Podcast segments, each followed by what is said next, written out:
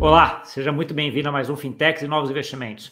E hoje o papo é o papo do momento. A hype no que a gente fala de moeda hoje é uma siglinha chamada CBDC, Central Bank Digital Currency. Está todo mundo aí querendo saber, a gente tem o real digital, tem ouro, só que hoje a gente não vai falar especificamente do real digital. Mais para frente a gente vai até falar um pouco e voltar sobre esse assunto especificamente no Brasil. Hoje a gente vai falar sobre o euro digital. Né? A Europa inteira também está aí na corrida para ter a sua CBDC. E para isso, nada melhor de falar com uma brasileira que está liderando aí algum desses processos e está muito envolvida nisso, que é a Tamara, que hoje é diretora executiva da Associação do Euro Digital. Né? Tudo bom, Tamara? Oi, Gustavo, tudo bem? Um prazer estar aqui uh, conversando com você mais uma vez. Uh, é, olá, boa. pessoal. A gente, falou, a gente, falou, sobre crowdfunding lá atrás, eu lembro, já tem um tempão. Até vou colocar aqui se alguém tiver curiosidade de ver, acho que é, é bem legal. E até um, legal até a, a, essa tua trajetória, né? Desde quando a gente se conheceu, já tem alguns anos aí lá na, na B3, né, Tamara? Então, assim, mas acho que antes, uh, tudo, acho que fala um pouquinho para a gente aí, do, um pouco de como é que você chegou a se envolver aí com essa parte de, de CBDC, né? O que, que é esse euro digital, essa associação do euro digital?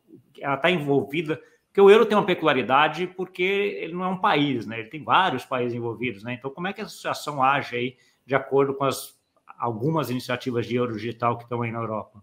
Legal. Bom, eu sou física de formação, mas me especializei em engenharia financeira, ah, mercado de capitais derivativos. Uh, tenho mais de 15 anos de experiência no mercado financeiro, trabalhando com investimentos, produtos e iniciativas educacionais. E desde 2016 eu tenho me envolvido com inovação, blockchain, cripto, uh, crowd investment, crowd, crowdfunding. E atualmente sou uma das diretoras da Associação do Euro Digital. Então, a associação ela é um think tank europeu especializado em CBDCs, né, que são as moedas digitais de Banco Central, mas também stablecoins, criptoassets e outras formas de dinheiro digital. E o nosso foco é, está no euro uh, digital, público e privado. E a nossa missão é contribuir com o discurso uh, público e político por meio de pesquisa, educação e fornecendo uma plataforma e comunidade para que diferentes agentes do mercado possam uh, discutir tópicos relacionados com o dinheiro digital. Né? Então, nós somos comprometidos com a independência e excelência e fomentamos, claro, discussões e novas ideias.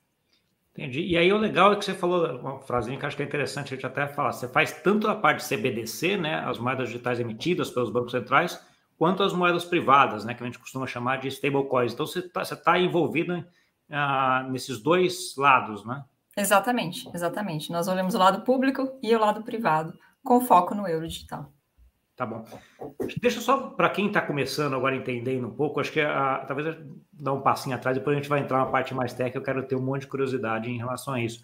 Mas assim, acho que a primeira coisa que sempre todo mundo pergunta assim, por que que está precisando ter essa, por que, que esse hype tão grande? Por que, que os governos ou o setor privado está querendo digitalizar a sua moeda, Tamara?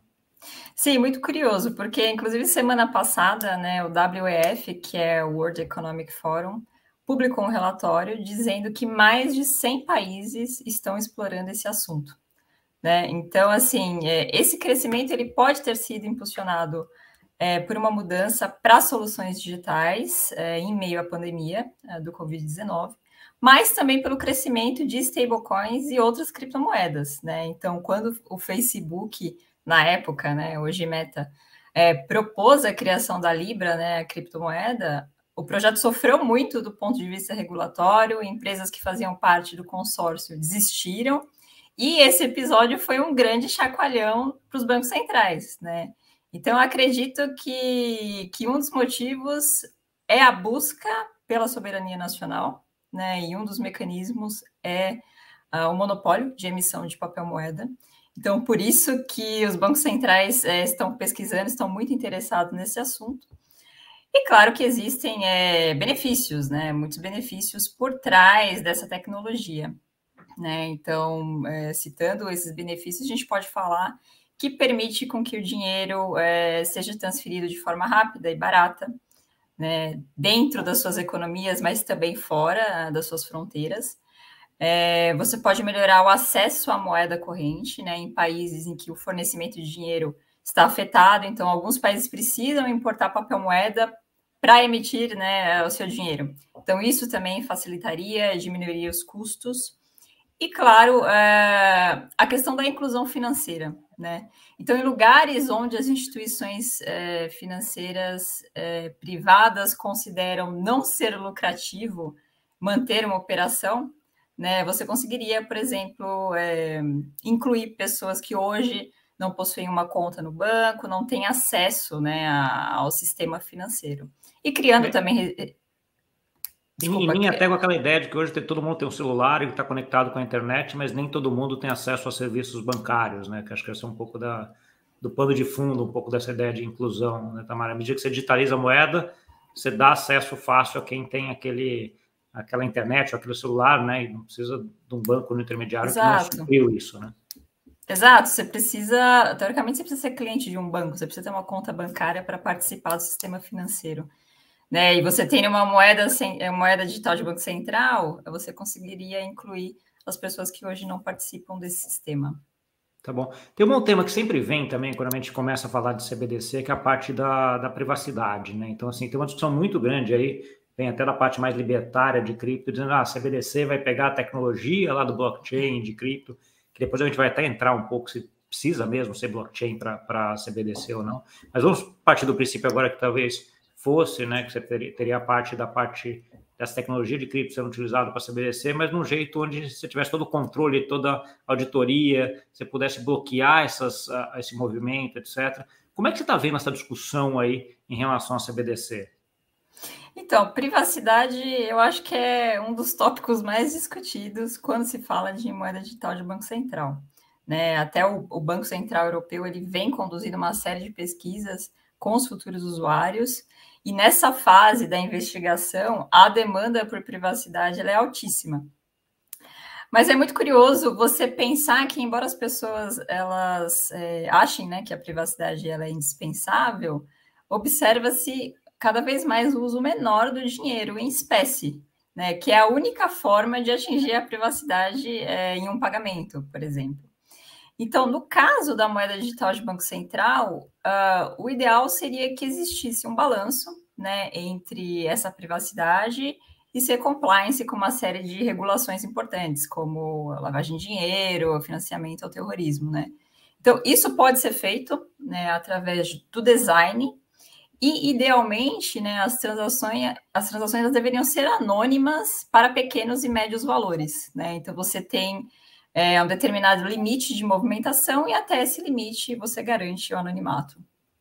Entendi. É pagamentos pequenos que seriam menos importantes do ponto de vista de lavagem de dinheiro e de combate ao terrorismo, toda essa regulamentação uhum. que foi criada nos últimos anos, não teria um problema. Se fosse transferir um valor maior, aí você precisaria se, se identificar, né? Essa questão de privacidade também tem, tem uma questão um pouco cultural também, né, Tamara? Acho que depende, depende do país ou depende da, da região que você vai perguntar, essa discussão é grande. Se a gente vai para a Ásia, eu acho que a privacidade é um negócio muito menos, muito menos, tem, as pessoas têm menos preocupação em relação a isso. É uma, uma cultura muito mais coletiva nesse sentido, né? Mas que uhum. não é o uhum. caso da Europa e do, e do Ocidente, né?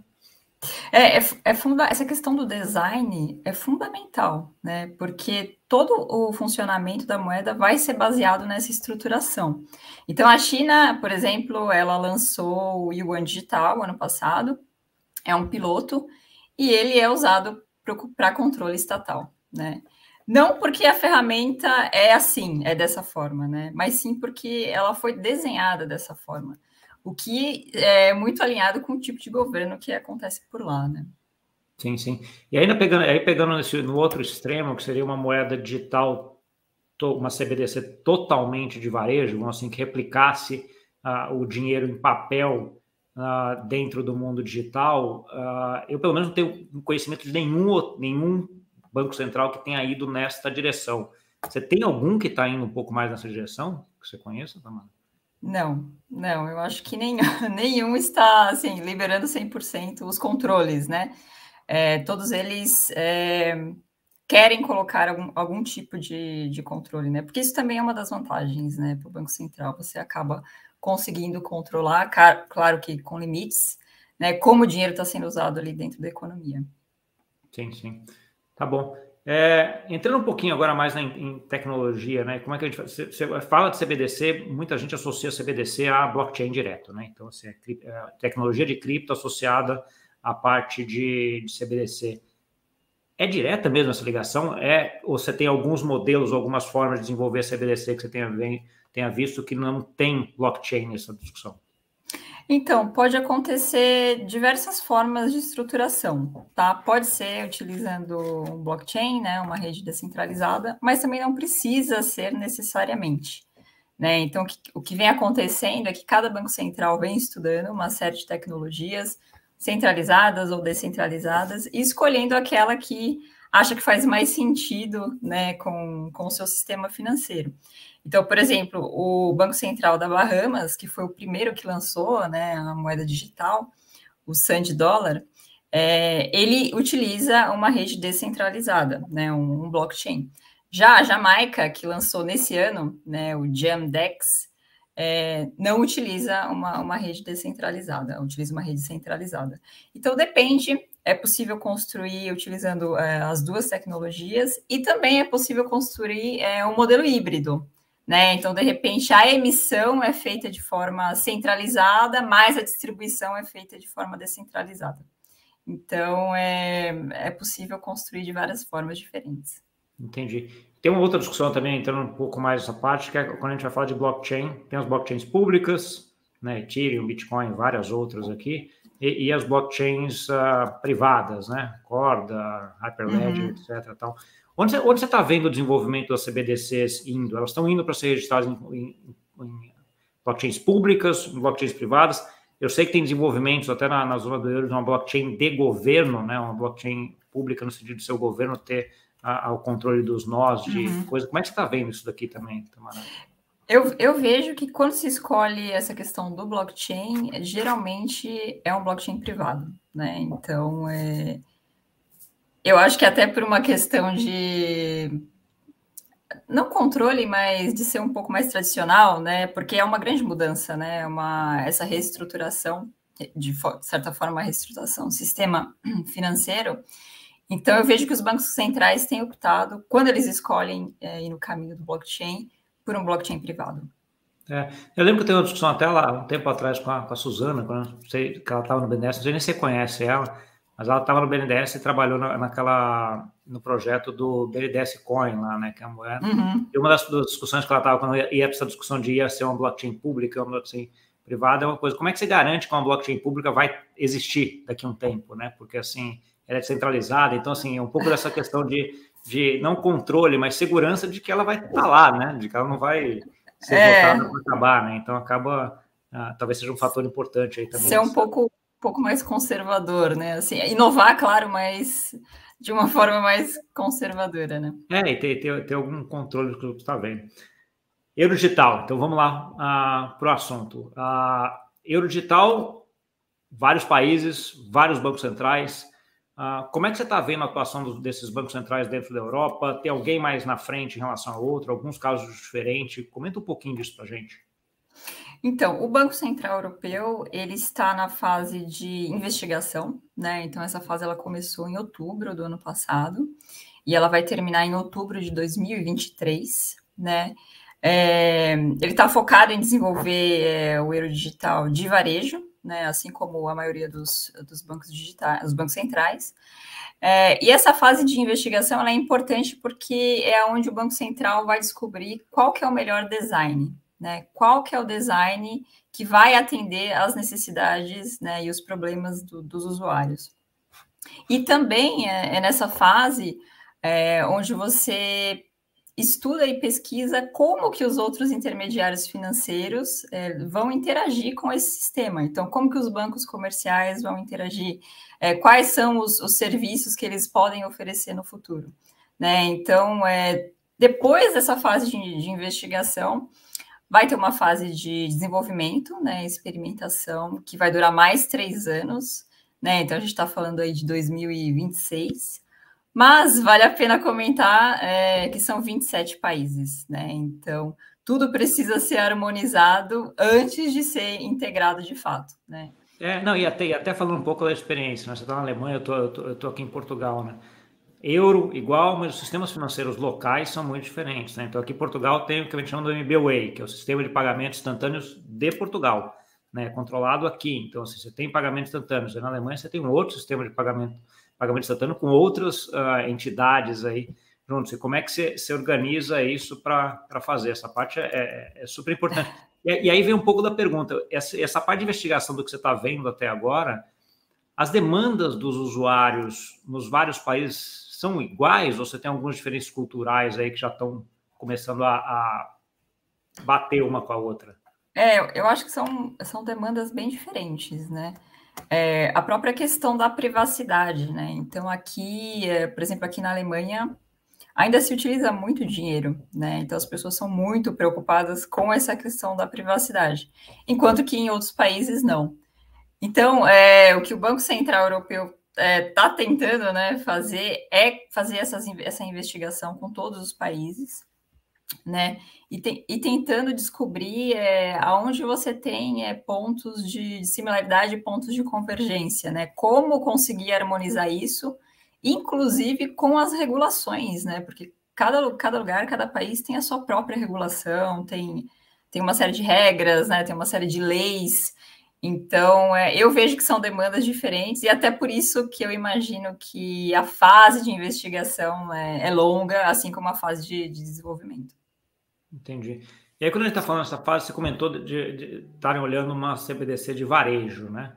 Entendeu? Assim, o que eu entendo de CBDC de varejo é alguma coisa que você, tem, que você tenha, para te alinhar até taxonomia, porque hoje em dia a taxonomia nesse, nesse mercado é uma, uma bagunça, né? Cada um chama um negócio diferente às vezes. Assim, o que eu entendo é que você teria uma ligação do Banco Central Europeu com os bancos centrais, numa CBDC ali entre eles, e você teria moedas privadas desses bancos centrais que chegariam nos, nos usuários finais, que seriam um agente aqui. Essa é mais ou menos a ideia? Isso, né? Quando a gente fala de varejo, a gente fala que uh, o usuário final, né, que seria os cidadãos, né, as pessoas, é o foco do projeto, né? Então, é, a gente está falando de construir é, uma moeda para que ela seja utilizada pelas pessoas, assim como hoje é utilizada, por exemplo, é, a, a, sua conta bancária digital, é, o cartão de crédito e coisas desse tipo. E quando a gente fala de, um, de um outro tipo né, de, de moeda digital, de, que seria mais o atacado, né, a gente, aí a gente não tem é, as pessoas, né, o usuário final como, como foco. É fica só entre os bancos uh, comerciais, bancos comerciais, ou Banco isso. Central, né? Isso, exatamente. Tá bom. É, stablecoins nesse, nesse mundo, uh, Tamara, como é que você está vendo aí o, o, o papel delas uh, nessa discussão aí entre de moeda digital de Banco Central? Eu acho assim que é, natu é natural que futuramente é, a moeda digital de Banco Central vai coexistir é, com os stablecoins, né? Então, vai ser é, a parte pública e a parte privada coexistindo é, e montando ali, né, o, o sistema de pagamentos, enfim, é, da moeda digital. Então, acho que isso é um, é um processo natural, né? E é importante justamente você pensar nessa coexistência nas interações é, para garantir que o design que está sendo estruturado hoje é, está sendo estruturado da forma correta, né? Que ele consiga é, incorporar toda essa parte de coexistência. Então, é, uma das coisas que se fala muito é que você pode utilizar, por exemplo, a moeda digital de Banco Central é, como um colateral é, de uma stablecoin, né? Isso seria conceitualmente similar a você é, suportar um, uma emissão de um banco comercial com uma moeda de banco central, por exemplo, hoje em dia. E claro que você tem é, outras interações, como por exemplo, você conseguir trocar as moedas, né? E você também criar é, um sistema de pagamentos que, que abranja é, as duas moedas. Tá bom. E aí, e aí você teria você chamaria de stablecoin essa ponta do banco comercial com o cliente? Ou isso aqui é CBDC para você também? Então, depende de como é, vai ser estruturado o CBDC. Por exemplo, se for estruturado de uma forma que a distribuição vai ser feita pelo banco comercial, é, continua sendo o CBDC. Tá bom, mas de qualquer forma, mesmo sendo CBDC, o o, o portador dessa CBDC não vai ter o claim, vai ter o claim, mas ele não vai ter acesso direto no Banco Central, ele vai ainda depender desses bancos comerciais, né? Isso, então, porque na verdade eh, os bancos centrais eles, eles estão pensando em, em como continuar é, com, os, é, com os bancos comerciais no sistema, né? Então, uma, uma ideia seria o Banco Central emite, mas a distribuição continua com os, com os bancos comerciais, né? E aí você teria, claro, os bancos comerciais fazendo a distribuição, fazendo toda a parte de onboarding do cliente, é, e o Banco Central garantindo só a emissão, né, e a segurança e confiabilidade. É, não, e aí tem uma discussão muito grande do ponto de vista econômico, que é a questão das moedas fracionárias, né? Porque hoje o que você tem é que o Banco Central emite para cada um que o Banco Central emite para os bancos, os bancos criam seis, sete, oito, né? Depende de Basileia, depende de lugar, né? Você começar a fazer um para um aqui no usuário final, você dá uma desalavancada. Você... acho que esse é, é um dos. Da, das coisas que fazem os bancos centrais serem até um pouco conservadores nesse sentido, né? Porque assim, pode ter, depende de como é, como você próprio falou, você próprio falou depende do design que você, fa você faz, você tem uma mudança estrutural na, na, na, na economia muito grande, né? E com reflexos muito grandes. Por isso que acho que está todo mundo ainda testando e indo devagar e, e, e, e, faz todo sentido, né? Outro ponto também, Tamara, que a gente sempre fala de CBDC é a interoperabilidade. Né? Então, assim, em geral, um dos grandes vantagens do, de uma CBDC é a parte de pagamentos internacionais, né? A gente vai ter toda a discussão do SWIFT, que está aí ó, desde a década de 70, ainda é muito lento, o câmbio demora dois dias, aquela história toda. O CBDC, com a tecnologia que a gente tem hoje, você poderia fazer isso em segundos, ah, até menos, até uh, dependendo do caso. Né? Quando a gente olha CBDC para esse lado, a gente está olhando para fora. Mas no caso do euro, essa interoperabilidade já tem que ser olhando para dentro da CBDC, né? Como é que está essa discussão? Sim, exatamente. É, o euro digital ele deve ser interoperável com os bancos centrais, as instituições financeiras existentes, os provedores de pagamentos e com outras moedas digitais de outros países e de outras regiões. Né? Então, para garantir essa interoperabilidade, é necessário uma padronização né, da estrutura e processamento das transações, e isso envolve especificações, requerimentos, regulações e nesse sentido, é, se vê muitas discussões com relação ao ISO 20022, né? Que uh, é utilizado globalmente como um padrão para todos os tipos de transações financeiras é, entre é, instituições, é, infraestrutura de mercados, reguladores. Então, você já partiria de algo que, que já é estabelecido. Mas é uma, é uma discussão muito importante, assim, porque não faz sentido nenhum né, se, se isso não funcionar é, de forma integrada. É, não, e, e acho que não acho que o euro é um exemplo bom em relação a isso, né? Porque você, é diferente de um país como o Brasil, que você até, obviamente, tem a preocupação com interoperabilidade, mas você está lá, tendo, se resolver só para o Brasil, já resolve. O euro não tem resolver só para a Alemanha, resolver só para a França, resolver só para Portugal. Não, você tem que resolver para todo mundo. Então já tem que ter uma interoperabilidade em todos os sistemas que são diferentes. Né? Então acho que é, é um caso bem, bem, bem interessante em relação a isso. Dos modelos CBDC que você está vendo uh, sendo testadas na, na Europa hoje, dessas uh, provas de conceito, etc., que país está fazendo? Quem está liderando? Estão uh, usando blockchain nisso? Então, um país que eu vejo que se destaca bastante é a França, porque além dela ter o projeto dela próprio, ela tem projeto com alguns é, outros países em parceria.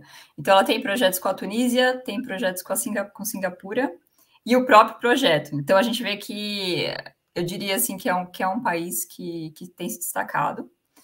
E fora da, assim, da zona do euro, eu diria que muitos países africanos é, têm se destacado com projetos e, e pilotos, né? Então, é, por exemplo, teve na Nigéria tem o piloto chamado Enaira, é, mas também tem, em Gana tem o ESED, na própria África do Sul. Então, a gente vê que lá é, muitos países também têm se destacado com, com projetos e pilotos. Entendi, boa. Só um outro ponto que eu lembrei agora em relação a stablecoins, não tem ainda uma stablecoin de euro com, com uma certa liquidez, né? Então, assim, mesmo você pegar a proporção do que a gente tem stablecoins de dólar em relação ao mercado de dólar, né, você já tem lá uns stablecoins consideráveis. Quando a gente vai para o euro, a proporção é muito pequena. Uma razão para isso, Tamara? É pequena. É, recentemente, a Circle emitiu, né, que é o Euroc, né, que, que, seria, que é uma stablecoin é, que tem o PEG no euro. É, mas o que a gente mais vê no mercado, de fato, é, são stablecoins linkadas com o dólar, né? Eu não sei, eu não sei porque acho que tem a ver um pouco com quem faz primeiro, sabe? Assim, o que, o que apareceu no mercado começou com, com, com dólar, e agora, com, a, com essa nova moeda que o Circle é, emitiu, eu imagino que, que talvez seja uma abertura, sabe, para o mercado. Talvez possam surgir é, novas moedas a partir daí. Nossa, tá bom, tá bom. É, em relação ao euro digital especificamente, estão usando blockchain? Assim, é, como eu falei, né? Está na fase de, de investigação, né? mas eu imagino que não, que não vai ser utilizado o blockchain. Tá bom, do que você tem visto até agora deve ser outra, outra tecnologia, até, até para usar os, até provavelmente para usar os sistemas legados que já existem nos bancos centrais, né? Sim, sim. Tá bom, tá bom. Mara, acho que a gente está chegando aqui perto do, do tempo ali que, que eu vi, a gente explorou bastante coisa aqui, acho que foi, foi bastante um bate-bola bem, bem denso em relação a, a coisas que tem muita coisa, acho que a tua experiência aí, que você está bem por dentro do que está tá a discussão, é bem legal. Eu gostaria que agora que você deixasse as considerações finais aqui para quem nos ouviu e onde que o pessoal te encontra, se quiser continuar esse papo. Claro, claro, foi um prazer conversar com você, Gustavo, como sempre. É, quem quiser me encontrar LinkedIn, é, Tamara Ferreira Schmidt. Ah, e para quem quiser conhecer mais sobre o projeto da Associação do Euro Digital, pode entrar no nosso site, LinkedIn, Twitter, é, pode procurar como Digital Euro Association. É, as pessoas é, podem se afiliar gratuitamente é, e participar das discussões. Então, fica o meu convite aí para todos conhecerem um pouco mais do projeto e discutir com a gente. Tá ótimo. Depois eu vou pegar esses links todos com vocês e deixar aqui na descrição aqui para todo mundo também já ter fácil isso e conseguir acessar lá. Tá bom? Obrigadão, Tamara. É, sucesso aí nessa, trajetória. Acho que você vai ter bastante trabalho aí para frente, o que é bom. E acho que você é bastante qualificada para ajudar aí uh, o mundo nessa discussão, porque acho que a discussão do euro acaba sendo uma discussão do mundo também, não só daqui da Europa. Né? Obrigada, Gustavo. Foi um prazer. Tá bom. Uh, e para você que nos viu, não esquece de compartilhar com aquele amigo e amiga que gosta desse assunto, dá o like aqui e muito obrigado pela audiência. Até semana que vem. Tchau, tchau.